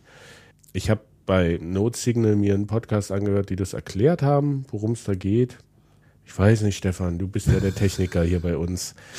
Aus deiner Sicht ist Ordinals und Inscriptions so als Otto-Normal-Bitcoiner, nicht als Bitcoin-Aktivist, nicht als Anti-Aktivist, muss ich mich damit beschäftigen? Oder fass doch mal in einem Satz zusammen, was es ist. In einem Satz, das ist schwierig, glaube ich. Also, du kannst sagen, das ist mal diese übliche Verkürzung, das ist NFTs auf Bitcoin, ja. Aber das gab es natürlich auch schon, also konnte man immer schon machen. Es ist halt jetzt so eine Art NFTs praktisch zu machen auf Bitcoin. Die, die, es gibt sozusagen jetzt da so einen Standard und so. Die, diese Ordinals ist erstmal eine, eine andere Idee, eine, eine Idee, die ich irgendwie, glaube ich, schon vor vielen, vielen Jahren mal irgendwie gelesen habe. Ich habe tatsächlich auch gesehen, es gibt mindestens einen Post von 2012, wo das jemand vorgeschlagen hat. Das ist wirklich eine sehr alte Idee und ich habe das irgendwann auch schon immer gelesen und gedacht, ja, hm, kann man machen. Weiß jetzt nicht, warum man das machen sollte, aber kann man machen. Und, und die Idee ist einfach, dass du jeden Satoshi, die jedem Satoshi eine Nummer gibst. Also jedem Satoshi auf der Blockchain, der hat eine Nummer und, und, und, und du, du nummerierst die halt durch, von, vom ersten, der jemals erzeugt worden ist, bis immer weiter und und du legst halt irgendwie fest, wie diese Nummern weitergegeben werden. Also wenn ich eine Transaktion mache, dann werden die halt in einer bestimmten Reihenfolge, werden diese durchnummerierten Satoshis weitergegeben. Also der, der erste ist halt der erste. Und also die, die Inputs und Outputs werden halt der, auf eine bestimmte Weise nummeriert. Also die sind immer schon nummeriert auf in der Blockchain. Und dann fängst du halt irgendwie an, du definierst halt, naja, die, der erste Blockchain, der erste Satoshi ist der erste und der zweite ist der zweite und bis, bis, bis, bis dieser Input erschöpft ist und dann kommen halt die, kommt der nächste Input und so weiter. Also es ist sehr, wie man es erwarten würde. Und dann irgendwie First in, First out und dann haben Genau. alle Satoshis auf der Blockchain eine Nummer. Genau, so da haben alle. Und Jetzt kannst du nicht, und warum sollst du, warum sollte man das machen? Ist eine gute Frage, weil eigentlich ist ja so ein bisschen so ein Ziel von von Bitcoin ist ja äh, Fungibilität, also dass dass jeder Satoshi eben gleich ist. Es ist egal, ob es der erste oder der 150. oder irgendwas ist. Aber manche Leute wollten das scheinbar schon immer haben. Manche Leute fanden das schon immer spannend zu sagen, ah, ich habe jetzt genau den eine Millionsten oder hundert Milliardsten äh, Satoshi, der je erzeugt worden ist. Und dann gibt's halt welche, die, die Leute, die, die, die haben dem dann irgendeinen Wert gegeben, was weiß ich, der ist der erste Satoshi in jeder, äh, in jedem, äh, wie heißt sowas, in jeder Epoche zum Beispiel, also das, was, das nach alle 210.000 Blocks wird ja, wird ja, gibt's ja ein Halvening und dann könnte man jetzt den ersten Satoshi, der dann erzeugt worden ist, der hat dann vielleicht einen besonderen Wert, ja, oder der, der, So ein Sammlerstück. es sind Sa- genau, es geht nur um darum, Sammelstück, Sammlerstücke herzustellen. Also eine künstliche Knappheit, die erzeugt wird, um so, so, eine, so eine Besonderheit und einen Wert zu generieren aus. Ich glaube, auch nach Difficulty Adjustments gibt's noch mal welche, Genau. die besonders sind. Also gibt so legendäre und äh, rare und sowas, Satoshis und Ich hatte einen Satoshi, den Halfini verschickt hat. Genau, so das könnte man dann Irgendwie auch. sowas. Genau, also eben, ist, es erzeugt quasi künstlich. Es gibt denen halt irgendeine, irgendeine Nummer, diesen Dinge und sagt, manche sind, jetzt kann natürlich jeder der Meinung sein, der ist jetzt irgendwie wertvoller als irgendein anderer, ja. Gut, kann man machen. Also das Lustige ist ja dieses, also eben dieses Ordinals, dieser Vorschlag, wie, wie man die jetzt zählt, das ändert ja technisch gar nichts an Bitcoin. Da muss man ja nichts machen oder ändern oder irgendwas machen. Das ist einfach nur eine Art zu zählen. Aber ist das irgendwas, was in, in dem Bitcoin-Code oder irgendwo implementiert ist? Oder Nein, ist das so ein Drittanbieter, der sagt, wir haben jetzt hier so ein System gemacht auf unserer Website, guck mal, wir zählen das nach dem Standard und nach dem Standard hast du jetzt zum Beispiel, oh, du hast hier so einen legendären oder einen Genau. wahren Satoshi, der ist besonders viel wert, so, du bist, du bist toll. Richtig. So, aber es könnte jemand anderes kommen und sagen, oh, wir haben hier anders gezählt und unsere Satoshis nach dem und dem Prinzip, ah, hast du sogar zwei Satoshi, aber der eine, der bei dem anderen viel wert ist, der ist hier nichts viel wert irgendwie. Könnt, könnte man machen, ja. Es ist rein das ist ein rein äh, zufälliges, Arbiträr. arbiträres äh, Art, das zu zählen. Natürlich ist es eine sehr naheliegende Art zu Ja. zählen. Das ist halt die, naja, das ist halt so, wie man es, wenn man jetzt darüber nachdenken würde, wie man die irgendwie zählen würde, dann würde man es wahrscheinlich so machen. Aber man könnte es auch ganz anders machen. Ja, man könnte auch hinten anfangen oder in der Mitte. Oder Aber das ist ein zentraler Anbieter, der das rausgegeben hat, oder ist das ein dezentrales Protokoll, was unstoppable ist und Ja, was, einfach das nur eine Idee. Das ist gar kein Protokoll, das ist einfach nur eine Idee. Es ist einfach nur, also es gibt ein BIP, ja, das, das, das halt spezifiziert, aber das, da, da ist nichts, da muss Bitcoin, BIP heißt ja Bitcoin Improvement äh, Proposal, also da Ja. soll irgendwas verbessert werden, aber da soll nichts verbessert werden. Also das, das ist ja nur eine Art, Art darüber nachzudenken. Aber da, äh, letztlich ist es eine Art von, von, von Maske, die man auf Bitcoin drauflegt Genau. und sagt so, so, oder Colored Coins gab es ja früher mal, ne, wo gesagt wird, dieser Bitcoin, Ja. der hat jetzt die Farbe und der kann das und das machen oder der ist, sollte, glaube ich, verknüpft werden mit Real-World Assets oder sowas. Wenn du das trans diesen Bitcoin transferierst, dann transferierst du das und das Recht an dem und dem Eigentum oder was ja auch dieses NFT Genau. Thema quasi ist. Aber ist es jetzt letztlich, Bitcoin ist genau dasselbe geblieben? Bei Ordinals ja. Also Ordinals ist, Bitcoin ist genau dasselbe geblieben und ma- ma- manche Leute sind halt der Meinung, manche Satoshis wären mehr wert als andere. Ja. Okay, das ist, das ist Ordinals. Und jetzt, was jetzt relativ neu ist, glaube ich, von der Idee tatsächlich, ist dieses Inscriptions und das, da, da, da braucht man halt diesen Ordinals-Konzept, damit man irgendwie sagen kann, okay, dieser Satoshi ist jetzt ein besonderer. Ähm, denn was man jetzt machen kann, ist, man kann in das konnte man auch schon immer machen. Man konnte auch schon immer in, in ähm, Bitcoin-Transaktionen irgendwelche beliebigen Daten reinschreiben, auf irgendeine komische Art. Da gibt es ganz offizielle Arten, wie das gab es 2012, gab es da so einen Streit drum, weil das Leute halt gemacht haben. Da wurde eine offizielle Art eingeführt, das zu machen, die heißen äh, Op-Return. Da, ähm, das ist so eine, da kannst du einfach einen relativ kurzen, ich glaube 80 Byte Text sozusagen, also 80 Byte Daten in eine Transaktion reintun. Gab es ja auch Riesenaufreger, weil angeblich Viren in die Blockchain geladen wurden. Kinderpornos und alles sind Aber ist ich glaube auch ein. Bild, von, ein Bild von Bob Marley oder sowas. Es ist da alles. drin. Es gibt wirklich, es, es, es gibt eine ganz interessante Artikel drüber, was alles in der Blockchain ist. Ken- wirklich, Ich glaube, das alles, hat das das alles aber älter als Op-Return, das wurde irgendwie anders binär quasi rein. ja, ja, also man konnte das schon immer, es gibt immer schon tausend Arten, das, man, das, das kannst du nicht verhindern, weil, naja, es gibt halt, Transaktionen haben halt eine Menge sozusagen freie Felder, wo, wo du entscheiden kannst, was, du- wie, was du da reinschreibst. Ähm, Das, das ist bei jedem, das, bei jedem Protokoll so, dass du im Prinzip irgendwelche Daten da rein verstecken kannst, für die es nicht gedacht ist, ja. Und das, das war immer klar, dass das geht. Und irgendwann haben die Leute sich gedacht, haben die, also die Bitcoin-Entwickler haben sich so 2012 gedacht, naja, das ist ein bisschen nervig, dass die Leute jetzt immer irgendwelche komischen Multisig-Transaktionen machen, ähm, wo dann irgendwelche Daten drin sind, aber eigentlich sind die sind, sind diese Daten ja wertlos für die allermeisten Leute, ja. So, ähm, deswegen, okay, wir machen jetzt hier einen formalen Weg, das so zu machen, weil der Vorteil von diesem Op-Return ist halt, wenn du das da reinschreibst, die Daten, dann ähm, dann weiß der Node, die, alle anderen Nodes wissen dann, diese Daten kann ich eigentlich wieder vergessen, weil die brau die kann niemand mehr ausgeben. Das sind keine Satoshis, die jetzt, es ist kein, kein, kein Coin mehr sozusagen, sondern die, dieser Output, der, der, der kann nie wieder ausgegeben werden. Der ist nur dazu da, Daten da reinzuschreiben. Und dann kann jeder Node dann sagen, okay, ist mir egal. Und, ähm, und die, diese Inscription-Leute haben jetzt halt so einen neuen Weg gefunden, Daten in die, in die Blockchain zu schreiben. Ähm, der funktioniert zusammen mit Taproot. Das ist so, die Idee von, von Taproot ist ja, dass ich im Prinzip so, so einen Baum von verschiedensten Skripten haben kann. Ich konnte auch schon immer verschiedene Skripte haben, aber jetzt kann ich halt einen versteckten Baum von verschiedenen Skripten haben, äh, der diese, der, der, ein ein Bitcoin-Skript äh, sagt ja, wann darf ich einen Bitcoin wieder ausgeben, unter welchen Bedingungen. Ne? Und bei, bei Taproot ist das so, dass ich, wenn ich einen Taproot, ähm, ähm, einen Taproot Output habe, also einen Coin sozusagen, einen Taproot Coin, ähm, dann ha- hat er, wie auch schon bei, bei Pay-to-Script-Hash, hat er eben kein, kein Skript dabei, was sagt, wie kann ich den wieder ausgeben, sondern er hat ein Hash dabei und jetzt kannst du, musst du sozusagen, wenn du diesen Coin ausgeben willst, dann musst du das tatsächliche Skript anhängen als Zeuge, als Witness eben und das, das, das genau diesen Hash ergibt, wenn man es hasht und das muss dann erfüllt werden. Also das ist ein Programm sozusagen und das, das führt der Node dann aus und sagt dann, ah ja, okay, also alle, ob alle Dinge sind jetzt, das, dieses Programm halt terminiert und es ist rausgekommen, ja, das, das darf, diese, das darf ausgegeben werden, dann kann ich das ausgeben.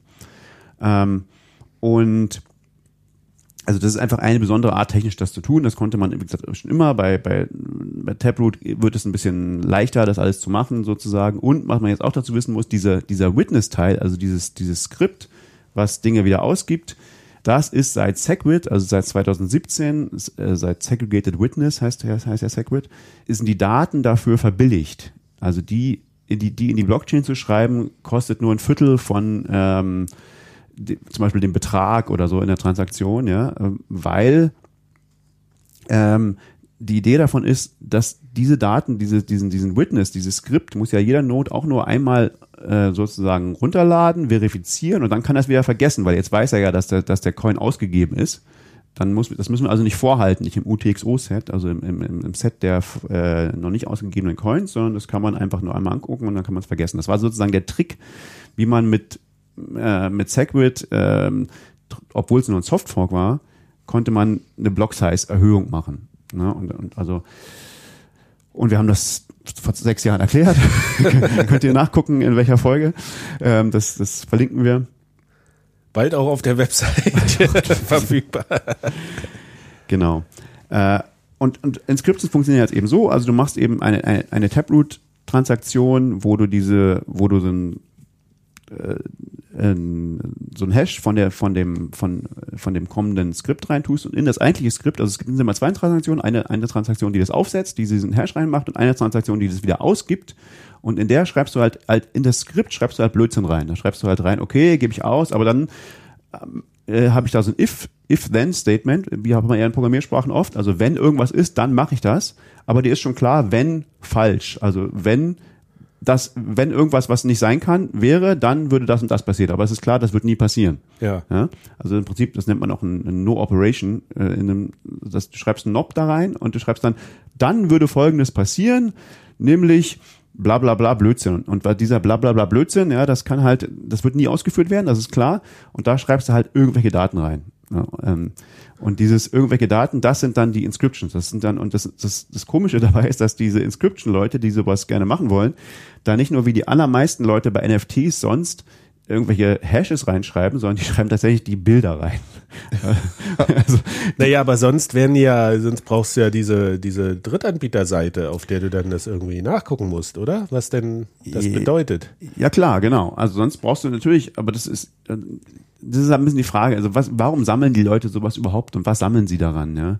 Also, ein NFT ist ja nur die Idee ist ja, dass es ein Zertifikat ist, dass dir irgendwas gehört oder dass du irgendeine irgendwie bist du der Besitzer von von einem digitalen Artefakt. Aber dieses digitale Artefakt selber ist ja immer klar, das kann ja jeder kopieren. Das ist eben das berühmte Rechtsklicken, ja. Also du kannst einfach, klar kannst du das JPEG kopieren und und du kannst es auch selber dir aufbewahren und du hast halt aber jetzt eigentlich nur, nur, nur, nur ein, ähm, äh, ein Receipt äh, auf der auf der Blockchain, dass der sagt, okay, dieses JPEG gehört hier, aber welches JPEG gehört hier? Naja, das, dazu reicht ein Hash, um zu sagen, ja, es ist genau dieses. Aber natürlich ist es nicht in der Blockchain selber, weil warum? Also ich meine, du kannst es ja auch selber aufbewahren, du kannst es oft irgendwo oft in der E-Mail haben, ja, es ist egal. Ist ja auch viel zu groß. Ist, genau, ja, typisch ja größer als ein ganzer Block. Insbesondere, wenn es irgendwelche wirklich coole Kunst wäre, dann ist es vermutlich auch groß. Dann ist es vermutlich irgendwie ein großes Bild oder ein Video oder ein Musikstück oder irgendwas, ja, was man gar nicht so sehr in die Blockchain schreiben möchte. Ähm, aber das ist ja so ein bisschen ausgeartet und die Leute haben ja jetzt irgendwelche komischen Punks oder was, das sind dann immer so, so Pixelart mit fünf mal drei Pixel und die sind tatsächlich nicht besonders groß, ja.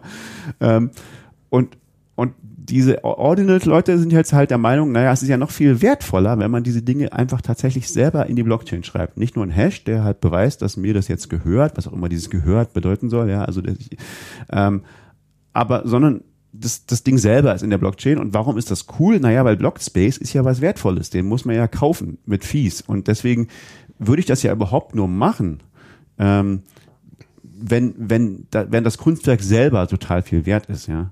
Deswegen, das macht die schon mal, das ist so wie wenn ich mein Kunstwerk auf Gold malen würde oder mit Gold malen würde. So hat man das früher gemacht, so in Kirchen und so, da hat man ja auch dann die Kunst mit, mit, mit Gold gemalt. Das macht das schon mal, allein, allein weil es teuer ist, das zu erzeugen sozusagen, ist die Kunst schon auch mal was das wert. Das ist ein Garant dafür, dass es gute Kunst ist. Richtig, genau. Ja, aber scheinbar ist doch keiner so richtig bereit, richtig viel Geld da zu investieren, denn wenn man so in, in, in den Block Explorer guckt, klar sind jetzt irgendwie 40 Blöcke oder sowas, äh, werden, werden angezeigt, sind schon voll tendenziell. Aber ich habe gestern eine Transaktion gemacht zu den niedrigsten Gebühren und die war, oh, nach einer Stunde war die durch, wo Genau. ich mir so denke, ja, wenn, wenn ich so ein richtig wertvolles äh, Bitcoin NFT Ordinal Inscription Ding haben will, na, dann muss ich doch auch richtig viel für den Blockspace bezahlen. Aber scheinbar machen ja alle die, die cheape Variante und sagen, schreib mal rein, aber möglichst günstig, weil ist nicht viel wert. Genau, naja, das ist ja sozusagen so ein bisschen das, das Komische, das ist so ein ganz typisches, wie, da, da, da wird's halt so eine Shitcoinery, ne? Also, dass man den Leuten halt suggeriert,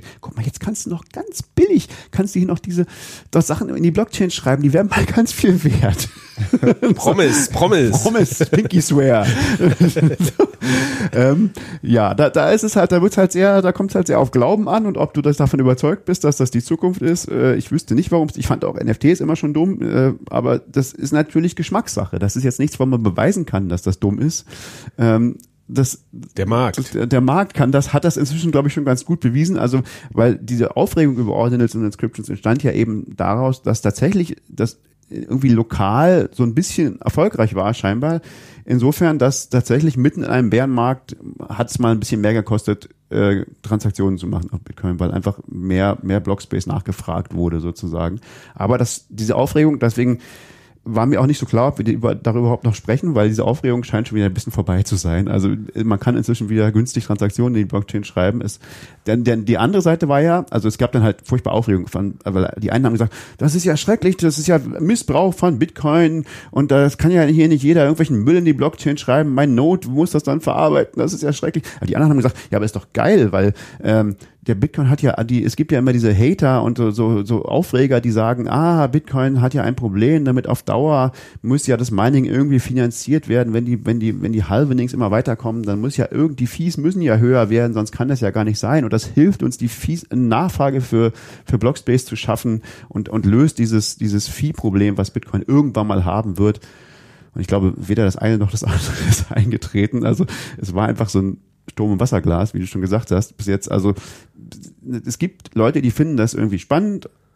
Und das ist vielleicht, vielleicht war auch das Timing ungünstig. Vielleicht kommt auch im nächsten Bullmarkt, wird das ein Riesending und alle Leute wollen äh, eine Million dafür bezahlen, irgendwas zu embedden in die Blockchain und dann hat es positive oder negative Folgen. Keine Ahnung, das kann man schwer sagen.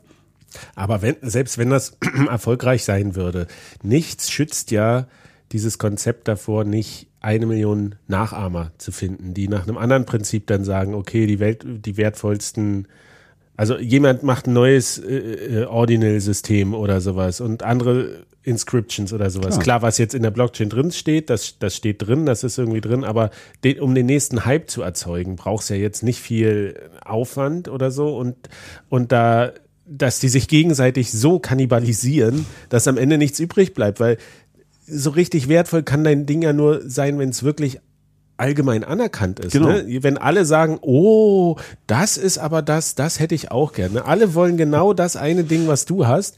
Und aber jetzt kommen andere und sagen, ja, deins, ja, es ist, aber ich habe, guck mal, ich habe dasselbe in Orange. Ne? Und es ist viel geiler, weil das ist Orange. Oder meins hier, äh, weiß ich nicht, zwing, ich habe hier was zwinkert oder als GIF animiert und sowas, noch besser. So, und das ist Es ja. spricht auch noch nicht mal was irgendwas dagegen, genau das gleiche Bild zweimal in die Blockchain zu schreiben und beide Mal jetzt behaupten, du bist der Einzige, dem es gehört. Es ist gar nicht mal so einfach rauszufinden, ob es dasselbe Bild auch zweimal nicht noch, noch schon mal gibt auf der Blockchain. Also das ist, Was nur anders kodiert ist. äh, nee, kann auch einfach gleich kodiert sein. Oder genau, aber wenn du Anderer ein, Hash. es ist, Oh, ist ja kein das ist Hash. nicht mal ein Hash. Also das ist, äh, ja, es ist einfach nur, da, da wird halt Glauben an irgendwelche Dinge verkauft. Wie, genau wie du schon sagst, Friedemann, das ist genau wie alle anderen Krypto-Projekte wie DeFi und bla und irgendwas. Und, ja, da wird halt wieder eine neue Sau durchs Dorf getrieben und alle denken, ja, in Zukunft werden wir damit alle reich. Aber ich finde es unplausibel, dass alle Leute in Zukunft äh, das machen wollen äh, und das als furchtbar wertvoll sehen, aber vielleicht irre ich mich, ja. Because we can. Es wird halt ausprobiert. Genau, also ich finde, das finde ich daran charmant. Das, warum sollen die das nicht machen? Können sie machen. Ich finde es völlig, ja, es war immer klar, dass das geht.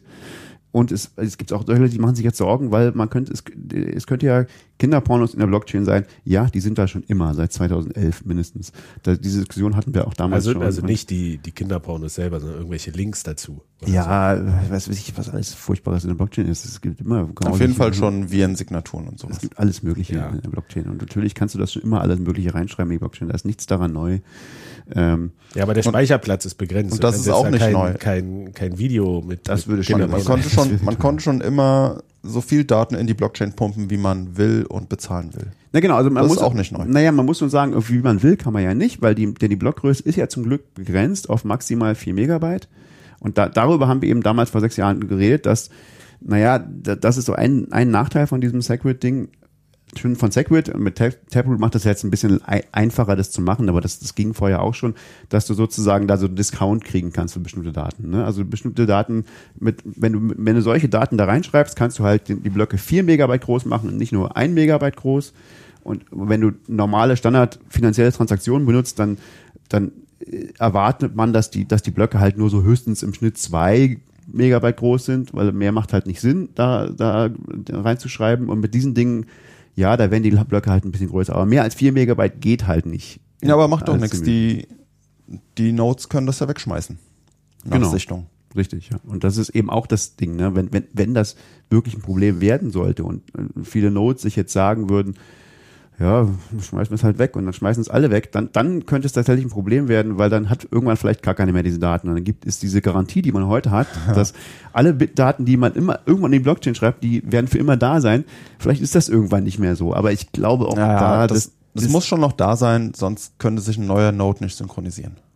Genau, und da, da, da, das könnte eine Gefahr werden, wenn das nicht mehr, aber ich glaube, auch die Gefahr sehe ich nicht. Auch selbst, das heißt, wenn das jetzt, wenn das jetzt immer jeder Block 4 Megabyte groß ist, mein Gott, inzwischen, das ist ja auch schon wieder eine Weile her, die Block-Size-Debatte. Also inzwischen sind 4 Megabyte jetzt auch nicht mehr so viel, alle 10 Minuten.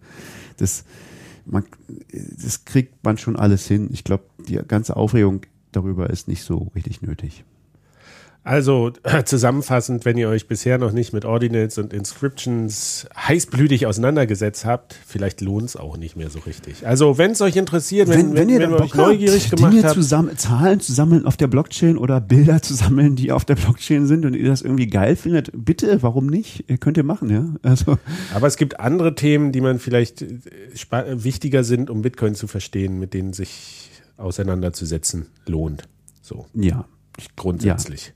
Richtig. Und also, also das ist wirklich, es ist schon sehr durchsichtig, wie wie sehr es so ein Money Grab ist, also wie sehr da versucht wird, so ein Hype zu gestalten. Jetzt gerade das Neueste, ich glaube vor gestern oder so ging irgendwie so ein riesen Ding auf Twitter rum.